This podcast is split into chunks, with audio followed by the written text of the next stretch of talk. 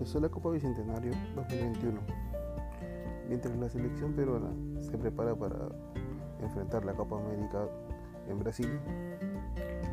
El fútbol peruano no para. Está realizando un torneo intermedio entre los 20 equipos de la primera división y los equipos de segunda y Copa Perú. Este, este fin de semana se inicio del torneo con muchas sorpresas. Por ejemplo, los dos equipos más grandes de fútbol peruano, Universitario de Deportes y Alianza Lima, fueron derrotados por Deportivo Copsol y Santa Rosa respectivamente.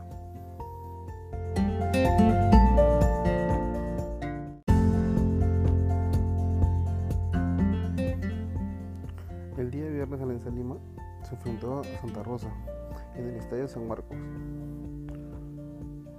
El encuentro empezó muy difícil para los blanqueazules, ya que el equipo de segunda división se puso rápidamente con la ventaja en el marcador. No fue hasta el segundo tiempo, con el ingreso de Ram Barcos y Wilmer Aguirre, que pudieron empatar y voltear el partido gracias a dos penales. Si bien es cierto, el primer penal fue errado por Hernán Barcos, en el rebote pudo, pudo anotar. Casi por finalizar el partido, Andy Pando puso el, empate en una jugada de gol muy, muy confusa. Todavía queda la duda si el balón ingresó completamente.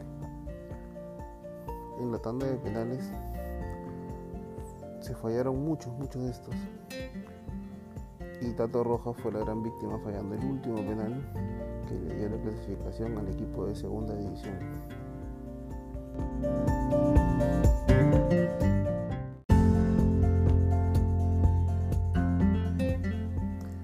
Siguiente, el sábado por la noche, Universitario de Deportes se enfrentó a Deportivo Copsol también en el estadio de San Marcos.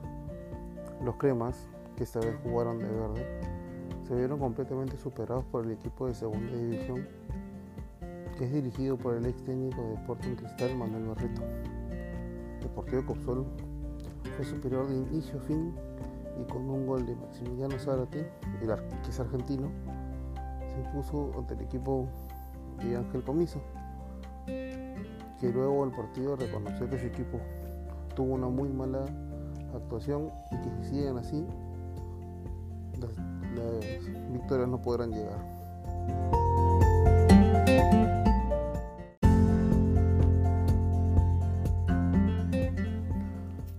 Pero estos no son los únicos equipos que han dado la sorpresa en esta primera fase de la Copa Bicentenario. De hecho, de los 20 equipos de primera división, solo 9 continúan en carrera. Entre los partidos más destacados están el Sport Boys que pudo derrotar al Santos de segunda división. El de César Vallejo que hizo lo mismo con, con una moral y en un duelo de primera división Cusco se pudo imponer sobre el binacional. Cabe resaltar que Sporting Cristal, por ser el campeón de la primera división, ya estaba clasificado en esa primera fase y se enfrentarán recién en los octavos de final a Cusco Fútbol Club.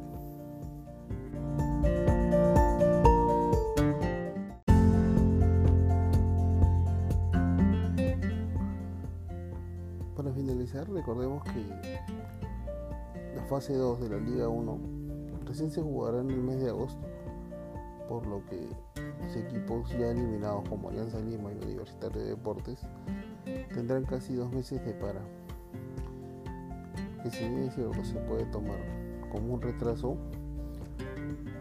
para los entrenadores va a ser muy, muy provechoso para, para seguir preparando sus equipos que hasta el momento se han visto en un muy mal nivel.